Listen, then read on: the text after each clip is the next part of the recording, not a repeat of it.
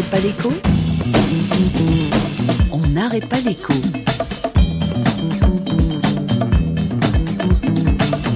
Stéphane Neuf. Il y a des exils provisoires, fidèle Merlot. Des îles dont on revient. Ah, les exilés fiscaux, je ne sais pas pour vous, mais moi, ils me font un peu rêver, les exilés fiscaux. Et il faut bien l'avouer, on a tous un petit peu envie, au fond, d'être soi-même un exilé fiscal, non? Gagner beaucoup d'argent, aller le planquer au fond d'un lac suisse ou dans le coffre d'une banque ensoleillée pour éviter que l'État vous chipe vos billets. Que ceux qui n'ont pas un jour aller contre l'administration fiscale qui vous prélève trop d'impôts lèvent le doigt.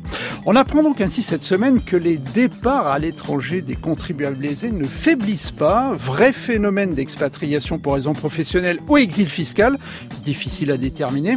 En tout cas, à partir de 2011, ces départs se sont accélérés pour les foyers dont le revenu fiscal est supérieur à 100 000 euros. Pour les autres, eh bien, surprise, pour les revenus supérieurs à 300 000 euros, il y a une baisse des départs entre 2013 et 2014. 2014, année des derniers chiffres connus.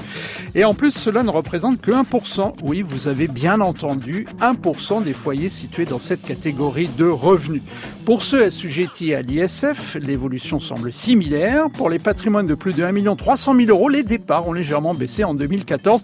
Qui plus est, chez les redevables de l'ISF, on assiste même, et oui, à une hausse très légère hausse des retours pour l'année 2014. En or, on est loin de l'exode fiscal massif annoncé par l'opposition.